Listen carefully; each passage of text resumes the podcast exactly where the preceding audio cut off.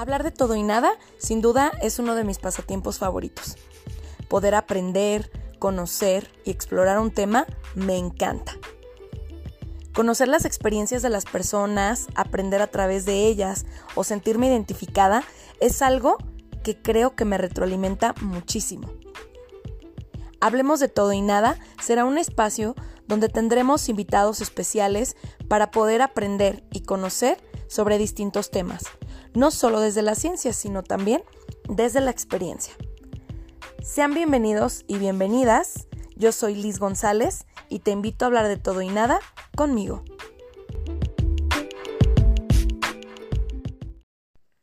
Hola, hola, ¿qué tal? Pues bienvenidos y bienvenidas nuevamente a este nuevo capítulo de Hablemos de todo y nada. Y pues bueno, el tema del día de hoy se titula ¿Infancia es destino? Es pregunta, así que pues te invito a que desde ahorita comiences a reflexionar en este título y que identifiques qué mueve dentro de ti. Y pues bueno, sin duda hemos llegado a asuntos muy interesantes dentro de la infancia porque consideramos, considero que hemos caído en dos puntos como muy extremos, ¿no? Por un lado está esa infancia como una totalidad que determina quiénes vamos a ser en el futuro y la otra es una infancia de inocencia completa, pero a la vez una infancia que desconoce supuestamente o aparentemente las situaciones que suceden en nuestro mundo exterior, porque utilizamos frases como está chiquito, no se da cuenta, está muy pequeñita, no sabe lo que pasa o no lo entiende.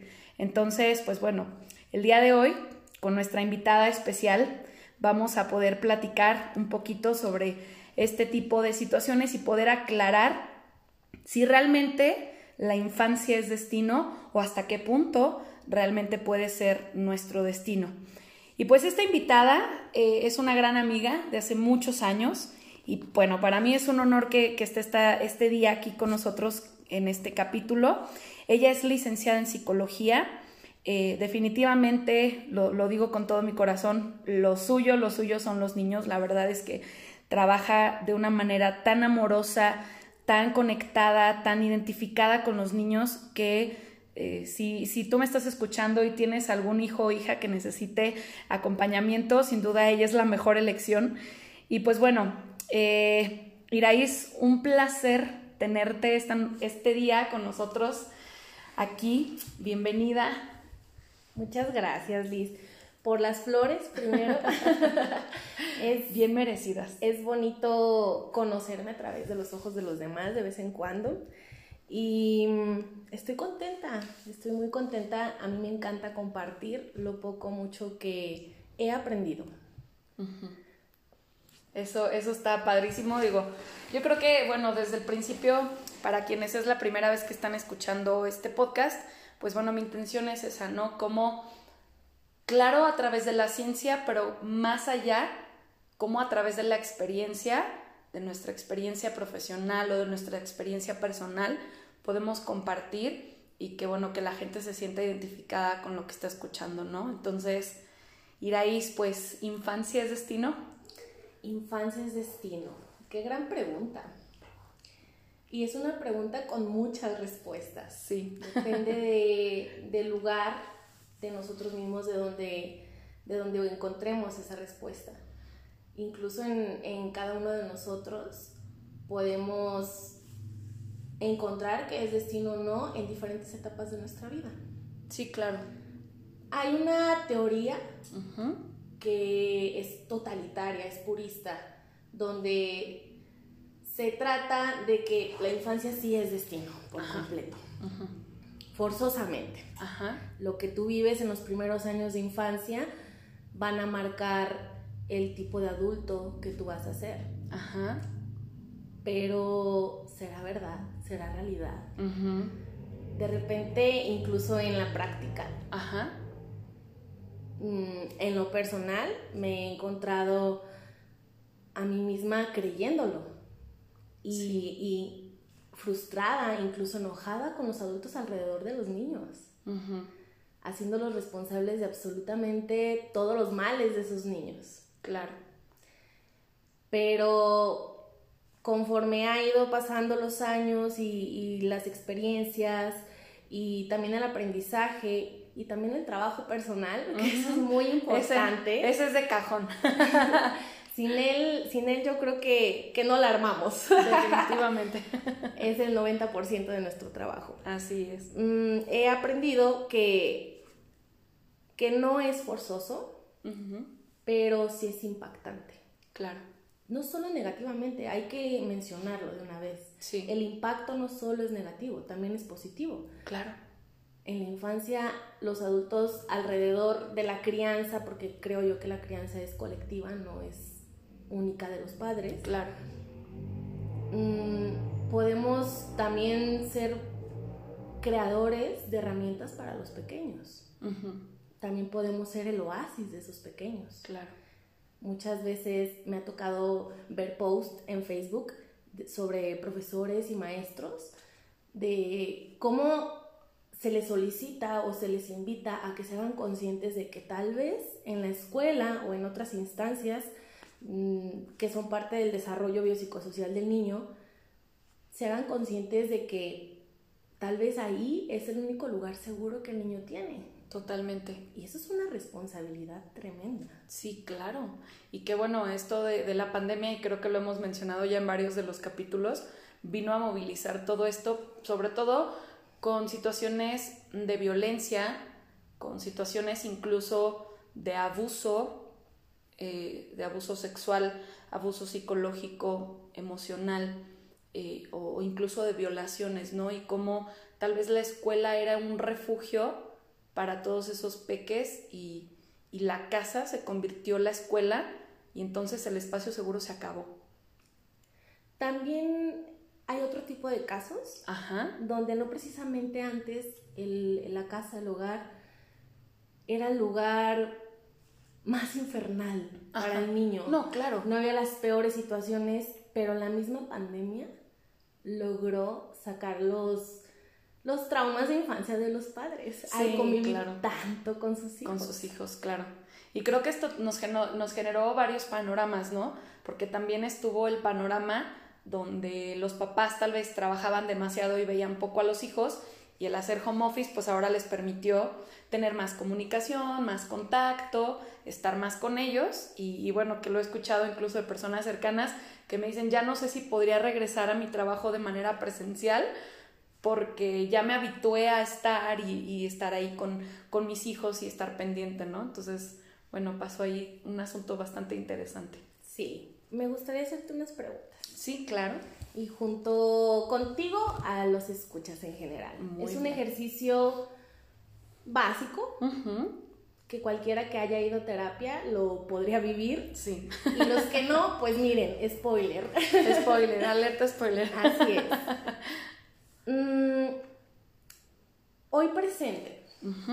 La Liz de Oro, con la que yo estoy aquí sentada tomándome un cafecito. ¿Consideras que tú estás conectada con tu infancia?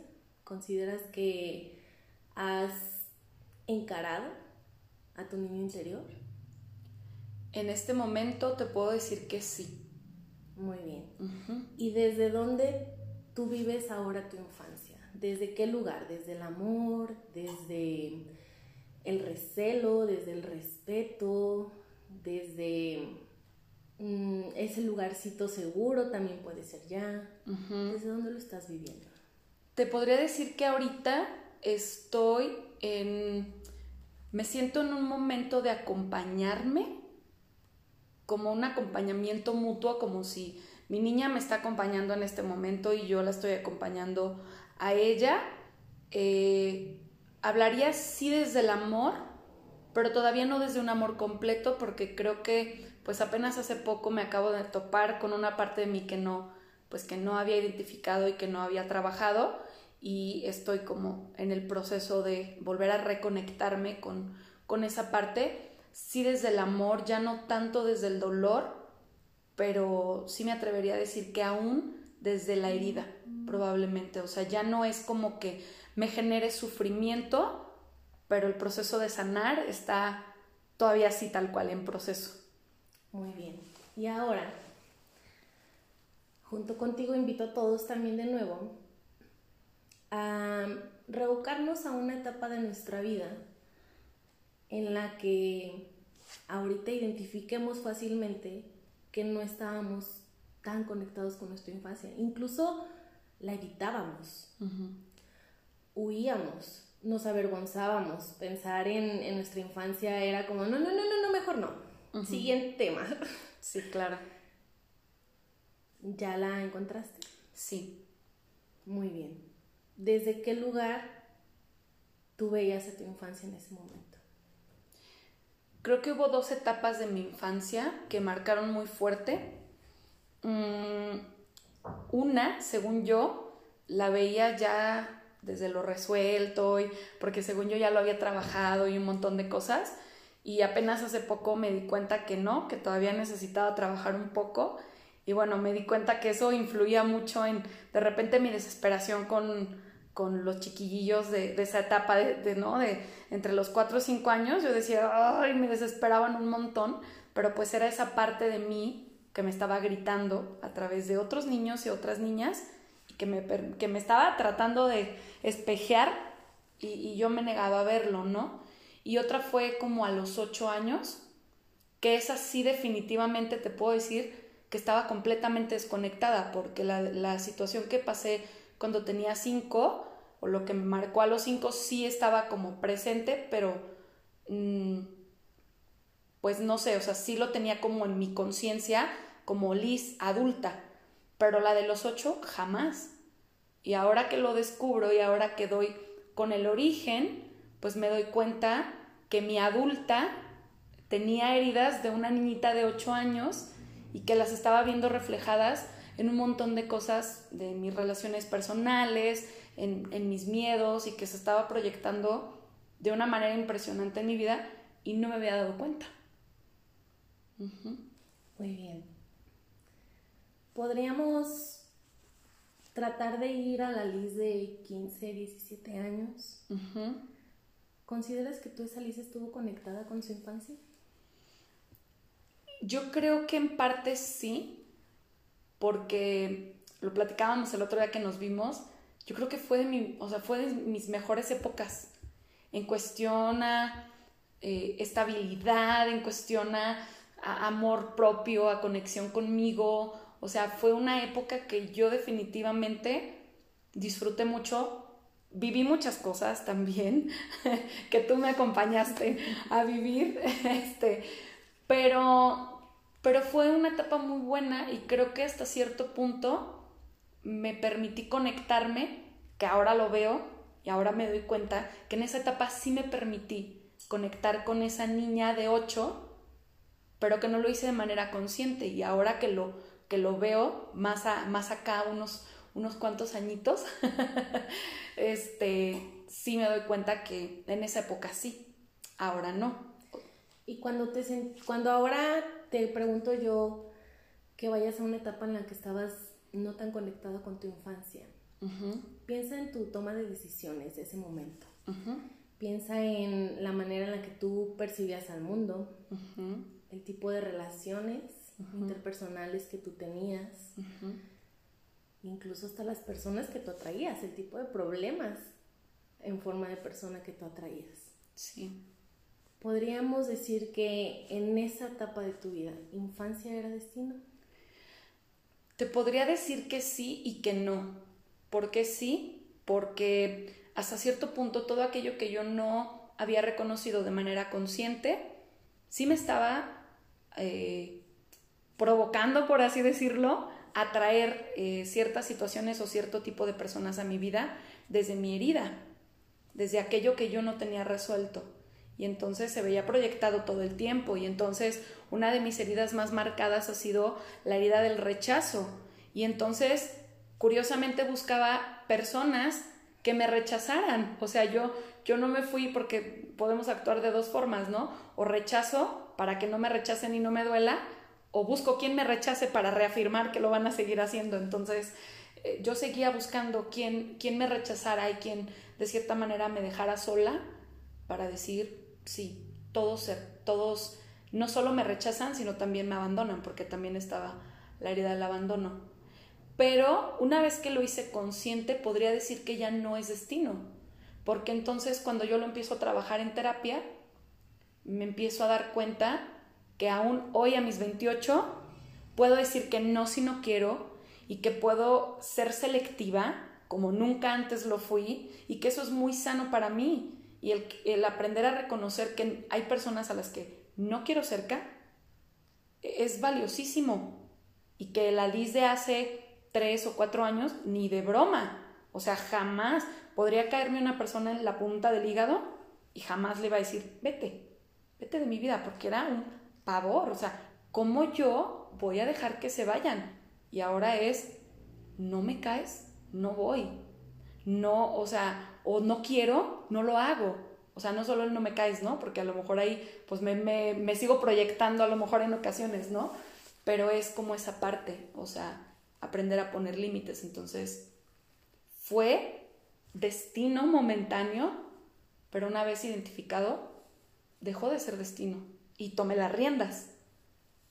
Muy bien, entonces la clave es identificar, trabajarlo, afrontarlo, conocerlo, porque muchas veces nuestra memoria nos crea recuerdos también o nos repite la peor película que hay, nos hace olvidar la, la parte que tenía un estímulo sano también, mm, nos orilla a identificarnos como la víctima de la historia, que claramente esto sucede para sobrevivir.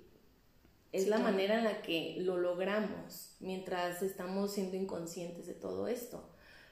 Pero cuando hablamos de infancia, ¿es destino o no es destino? La respuesta es que puede ser lo que decidamos que sea. Totalmente. Cuando ya tenemos las habilidades, las capacidades, el conocimiento, el poder en nuestras manos. Claramente que un niño muy poco puede hacer al respecto. Claro. Y eso también es parte importante ahorita del tema. Pero cuando ya eres un adulto, pues tienes dos opciones, repetir o reparar. El repetir pues viene desde el inconsciente. Claro. Vives en un eterno loop de tu herida, como tú lo, lo haces ver.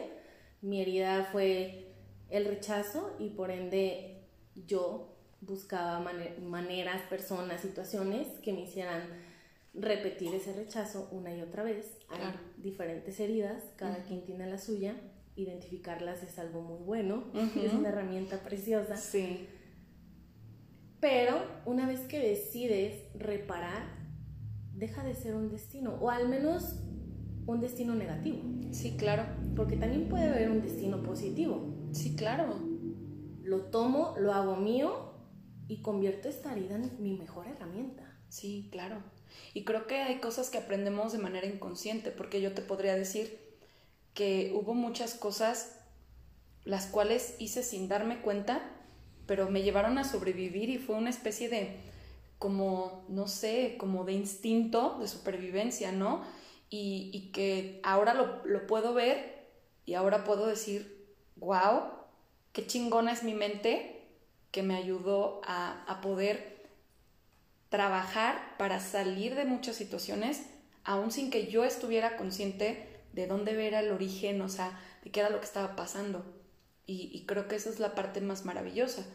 Pero, pues como bien lo mencionas, yo creo que tenemos la opción de ser las víctimas eternas y culpar a todo el mundo y responsabilizar a nuestros padres y responsabilizar a, al que se nos ponga enfrente de nuestras heridas de lo que nos pasó o podemos asumir lo que en este momento nos corresponde porque bueno, creo que ahí todavía hay como bronca, ¿no? De, ay, es que, pero sí, a lo mejor sí hubo alguien que sí te hizo daño con intención. Sí, claro, pero a lo mejor eso, bueno, yo lo digo desde mí, creo que a veces vamos, nos vamos por el lado erróneo. O sea, cuando estamos en un lado de ser víctimas, buscamos ser los responsables o los culpables aún de los actos del otro. Entonces, cuando sanamente logro separar, entonces me hago cargo de lo que en este momento me corresponde y de lo que no, pues no. Pero también es entrar en este proceso de sanar y soltar los miedos, las culpas y todo lo que se ha quedado. Claro, hay que dejar muy claro que no somos responsables de lo que los demás hagan o decidan hacer. No, claro. Aquí entran nuestros papás, es el, el tema. Ajá. No soy responsable de lo que, del el tipo de paternidad que ellos decidieron llevar. Claro, o la que pudieron. O la que pudieran. Porque viene ahí el mix and match. Ajá. Pero soy responsable de que una vez que yo me hago consciente, ¿qué voy a hacer con eso? Sí, claro. Y va de nuevo la fórmula. ¿Lo voy a repetir o lo voy a reparar? ¿Qué pasa cuando ya decidimos ser padres? Que ahorita no, ninguna de las dos. no, no, no. Pero las dos trabajamos con personas que son padres. Sí, claro. ¿Qué pasa cuando los padres... ¿Has visto un meme en Facebook? Yo, ya ahí, aquí en Cotorreo. Sí. Que van dos papás en, en un parque y el niño va en su carriola. Ajá. Y la mamá le dice al papá, tienes que ir a terapia. Y el papá, no, tú tienes que ir primero, tú estás peor. Ajá. Y el niño, en su globito de conversación, dice, no sé por qué creo que yo voy a ser el primero que vaya Ay, a sí, terapia. lo he visto. No sé por qué creo que voy a terminar yendo yo o algo así decía, ¿no? Así es. Sí, sí, sí. Sí, sí, lo he visto. Ese- Totalmente. Ese meme yo quiero reenviárselo a todos los papás del mundo. a todos. Porque es el, el ejemplo más claro de Sí. lo que sucede cuando se decide que un hijo debe ir a terapia.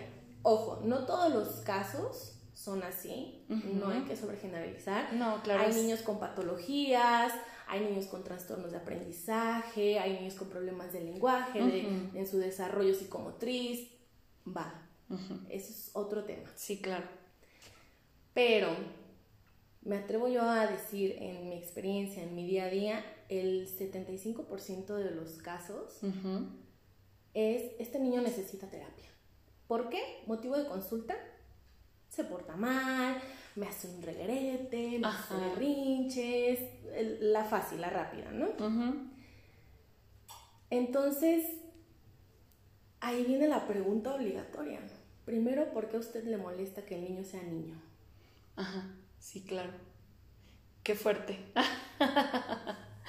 sí, Ese es el, el- el primer análisis. claro. ¿Qué de este niño me viene a mí a brincar tanto? ¿Qué, no qué me está necesitas ser papá representando? para eso. Ajá. No, no, pues te lo acabo de mencionar. Yo no soy mamá aún. Pero, por ejemplo, yo durante toda la carrera dije, yo niños no. No, no, no, no. Mi súper segura de mí misma. Entro al mundo laboral que yo misma me creo Ajá. y la vida me empuja. Me empuja, pero pues obviamente también inconscientemente yo me empujo Claro. a conectarme con esa parte. Claro. Y como no soy capaz en ese momento de mi vida de conectarme desde mí misma, lo hago a través del trabajo. Claro. Y paso de la etapa donde te mencionaba que yo estaba enojada con todos los profesores, papás, todos los adultos alrededor de los niños, a la etapa donde agarro la onda de no es cierto. O sea, sí es cierto, pero no es cierto. Sí, pero no todos. El niño no es mi alumno. Claro, Al niño yo no le voy a decir cómo se comporta, es un niño. claro. Ni neurológicamente está preparado para hacerlo. No. es mi maestro. Y a mí, ¿por qué me brinca que haga berrinche? A mí, ¿por qué me brinca que el niño haga reguero? A mí, ¿por qué me brinca que no se comporte como yo deseo que se comporte? Y me encuentro la mayoría de las veces con papás que jamás han confrontado su propia infancia. Incluso les cuesta mucho trabajo conectar a nivel, no me acuerdo, no lo sé. Claro, una negativa total. sí. Y porque a veces sí pasa, ¿no? Que se bloquean como ciertas etapas por protección, porque la mente consciente está diseñada para protegernos del dolor a diestra y siniestra y entonces el revolcadero lo traemos en la parte inconsciente y, y es como difícil de ver, ¿no? Pero pues en algún momento sale siempre a flote. Y qué bueno que salga. No, claro, es necesario. Qué aburrido vivir sin que salga. Sí, sí. es parte del crecimiento. Entonces, creo yo que lo importante, porque de repente sí, una vez que empiezas a trabajar con papás, mm, entran muchas culpas. Y en la culpa viene desde el miedo a, es que de todas maneras la voy a cagar. Haga lo que haga yo como papá, la voy a cagar. Claro. Y es cierto. Sí. lo único seguro, ¿no? sí, e, esa es la realidad. Y lo podemos ver en una, en una historia familiar donde hay, no sé, cinco hijos. La misma familia, los mismos papás, la misma situación económica, la misma situación emocional, la misma pareja, todo igual. Y de esos cinco, dos súper traumadísimos de que no, pues, pues me abandonaban y, no me hacían sentir amor. Y los otros tres andan, pero a toda madre. Y tuvieron la mejor vida, la mejor infancia, los mejores padres. Claro, también es un asunto de perspectiva, ¿no? Pero perspectiva, a final de cuentas, es realidad, es un constructo. Sí, claro, claro. Y hay que respetarlo. Sí, claro. Porque los papás se suelen enojar mucho de, es que porque tú nada más te acuerdas de lo peor. Es que porque tú te acuerdas de esa única vez que yo la regué y no te acuerdas de todo lo demás bueno que hice, hice por ti. Sí, claro. Pues primero hay que validarlo. Sí, y la persona necesita primero sanarlo para después poder ver todo aquello, ¿no? Y, y nos vamos, y entonces al papá que le está brincando, que de su herida no trae resolución o de sus heridas en su vida y bueno, si le escarbamos, pues esto se va generacional. Así es. Fíjate que justo hoy en, una sesión donde ya había trabajado lo que tenía que trabajar con el niño individual, ya habíamos identificado la herida del niño, la injusticia. Y es una herida que desde mi punto de vista es mera perspectiva, pero pues es un niño. Claro. Y lo está viviendo y lo está sintiendo. Y hacerle entender esto a los padres a veces se complica un poco porque hay muchos egos de por medio. No es fácil aceptar estas partes de otro ser humano, ni siquiera nosotros mismos, menos en los demás, y menos en un ser humano pequeñito que minimizamos todavía más y que creemos que no es individual y que creemos que tiene que vivir como nosotros creemos que debe de vivir, ¿no? Y hoy trabajando con la mamá, ayudándole a identificar a ella su herida de infancia, injusticia. Curiosamente. Entonces, en automático, sin decir nada, saco yo la hojita donde tengo la información de la herida de su pequeño y le, le muestro, le, le, digo, mira, mira la herida de tu pequeño. Su cara fue de oh, insight al momento. Sí, qué bello. Mi hijo está viviendo la misma herida que yo estoy viviendo. Claro. Y aunque no sea mi intención, aunque no lo haya planeado, incluso me lo prometí a mí misma, que mis hijos jamás se iban a sentir como yo me sentí, es lo que está pasando. Sí, claro. Entonces, mi respuesta a ello como externo y, guía de, este proceso, es pues entonces antes de procurar no sanar a este pequeñito o sanarlo o hacer algo más con él, lo que tenemos que hacer es sanar contigo. Sí, claro. Porque eso es lo que te viene a decir. Mamá, nos duele. Nos duele. Sí.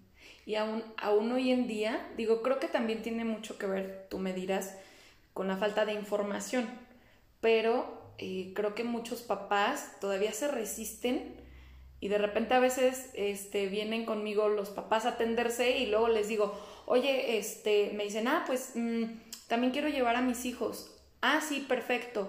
O vienen y buscan la cita para los niños primero y les digo, ¿sabes qué? Yo trabajo con adolescentes y con adultos, pero mi amiga Iraís, ella trabaja con niños, digo, nada más, pues que seas consciente que lo más probable será, pues que a la par tendrás que tener un proceso también tú y entonces es, no, pero yo no necesito. El que necesita es mi hijo mi hija y es, mm, ajá, pero si el niño tiene algo está reflejando algo y entonces creo que eso a veces les brinca mucho a los papás.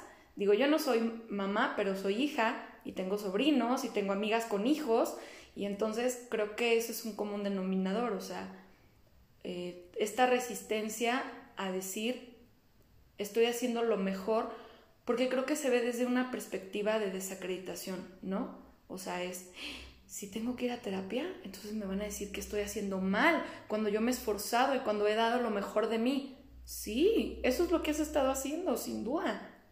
Pero lo más probable es que haya algo por sanar y eso no tiene nada de malo. No hay un manual de cómo ser un papá o una mamá perfectos. No existe. Incluso si intentan ser perfectos, la riega. Va a ser la falla. claro. Porque ahí viene la sobreprotección. Sí. Van a ser personitas que les cueste trabajo la independencia, etc. Nos podemos ir larguísimo con esto. Claro. Ay, Dios. Hay una metáfora donde nos ayuda a ver que el niño es el síntoma. La vida es el fuego. La vida, en general. La pareja, los problemas económicos, el estrés del trabajo, todo lo que puede suceder en el día a día en un hogar. La olla, presto, es el hogar. La casa, las paredes bonitas. Y los frijolitos son los integrantes de la familia. Y de repente están ahí, muy contentos, calientes, y pues sucede algo, el fuego aumenta, empieza a hervir. ¿Y qué es lo que pasa? Que todos están hirviendo al mismo son, a la misma temperatura, en la misma situación. Pero hay un frijolito más receptivo. Y ese frijolito sería el que viene como a medias o un pedacito más pequeño, que se lanza hasta arriba y tapa esa olla y hace que explote. El problema es el frijolito o el fuego. O quién es el verdadero problema ahí. ¿Quién hizo que eso sucediera, que esa explosión sucediera. El, el, frijol tiene la culpa de ser un frijolito mocho, cortadito. Ajá, chiquito. Tiene la culpa, no decidió ser ese. Claro. Le tocó ser ese. Entonces, si lo vemos desde ahí, tal vez podamos comprender que el niño que, que va a terapia muchas veces es solo el síntoma familiar qué es lo que realmente está pasando para que el niño se esté comportando de esa manera, qué es lo que realmente está pasando, qué está percibiendo, qué está absorbiendo, qué responsabilidades o roles está tomando, que también eso es durísimo. Sí, claro. Roles que, que no les corresponden, hay muchísimos. Sí. Y tan sencillo que es que se muevan, ¿no? Así es. Entonces, pues eso es lo que realmente pasa. Los papás, cuando no logran comprenderlo, cuando no van tan abiertos, cuando tienen muchos miedos o culpas no trabajadas, mm, les cuesta trabajo hacer su historia suya realmente, tomarla y quieren separar al hijo de ellos, se ofenden, se lo toman personal. Incluso comentarios tipo, ah, esa psicóloga no sirve porque, porque me dijo que mi hijo está bien y yo lo veo y no está bien. Pero pues no, su niño no tiene ninguna patología, el, aquí están las pruebas, el niño está solo siendo un niño que está angustiado, que está preocupado, que tiene miedos, que cualquier cosa que esté pasando, que en realidad a veces, muchas veces es como los que necesitan terapia son ustedes, individual, de pareja. Como quieran, pero vayan. pero vayan. Claro. Muchas de las veces mm, la recomendación es, pues primero inicie usted. Y ya después vemos si, si al mover ese engrane mayor que es usted en ese reloj llamado familia, a lo mejor y el niño mm, regresa así, regresa a su centro. Sí, claro. Si no regresa, pues volvamos a intentar, veamos qué es lo que sucede. Pero se necesita mucho valor. Sí, sí, totalmente. Ser papás es, ser valientes. Sí, es una responsabilidad grande. ¿Mande? Y ser egoístas. Sí, claro, es, digo, yo creo que es como, uff, no sé, todo mi respeto. sí, y admiración. Sí. Y esto no, no se trata de juzgarlos, no se trata de, de hacerlos sentir que todo recae en ellos, porque a fin de cuentas esos niños van a crecer y van a decidir qué hacer. Claro. Y cómo, cómo sobrellevarlo. Claro, y cómo transformarlo, repararlo, decías, ¿no? Pero si podemos hacer conciencia antes de claro. ser papás, o sea, es, la utopía de Grace. Sí, claro. Que la escuela para padres fuera terapia. Ajá, por favor. no y que fuera obligatoria. Sí, que fuera obligatoria. Sí, salen a su niño antes de ser papás. Sí, claro. Enfréntenlo antes de decidir ser papás, porque los niños ya vienen al mundo con demasiada expectativa. O sea, desde que andas de novia ya te imaginas a tus niños, ya les pones una expectativa altísima. Y te la pones a ti como papá también. Sí, claro. Jamás voy a ponerles televisión, cosas así. Ajá, nunca le voy a pegar. De repente ya sucedió y ya te sientes muy culpable, ya te frustraste y cuando tú estás frustrado, pues gritas. Sí, pues te enojas. Claro. Reaccionas. Claro, claro. Pues te, te colman la paciencia si tuviste un mal día, o sea, cosas de humanos. Así es. ¿No? Entonces, digo, me encanta esto que mencionas que la intención no es eh, ahora sí que tirar, sino identificar, pero también para quienes ahora somos adultos y de una u otra forma seguimos responsabilizando a otras personas, pues también creo que también viene esta parte y este recordatorio, ¿no? O sea, sí, probablemente papá o mamá hicieron cosas este, en la forma en la que me educaron que ahora me duelen, pero si ya identifico que me duelen, tengo dos o me quedo echándoles la culpa toda la vida o lo reparo y lo sano para que mi vida sea lo más bonita posible. Digo, no hablamos de un de un, una japicracia donde todo tiene que ser perfecto, bonito y color de rosa. No, pero hacernos llevadero el día a día. O sea, al final la vida y la felicidad son de momentos y entonces o me lo amargo o lo disfruto. Vivir lo más bonito que se pueda. Así mero. Construir, Construir. la vida más bonita que se pueda. Así es, y reparar lo que haya que reparar. Pero hay que sudar para construir. Sí, porque a veces viene el calorón y a veces la tormenta y a veces los aeronazos y hay que darle. Así es, y hay que invertir. Así es, sobre todo. A una buena construcción. Sí, pues Iraís, para que vayamos cerrando, pues bueno, primero que nada agradecerte por compartir esto tan valioso.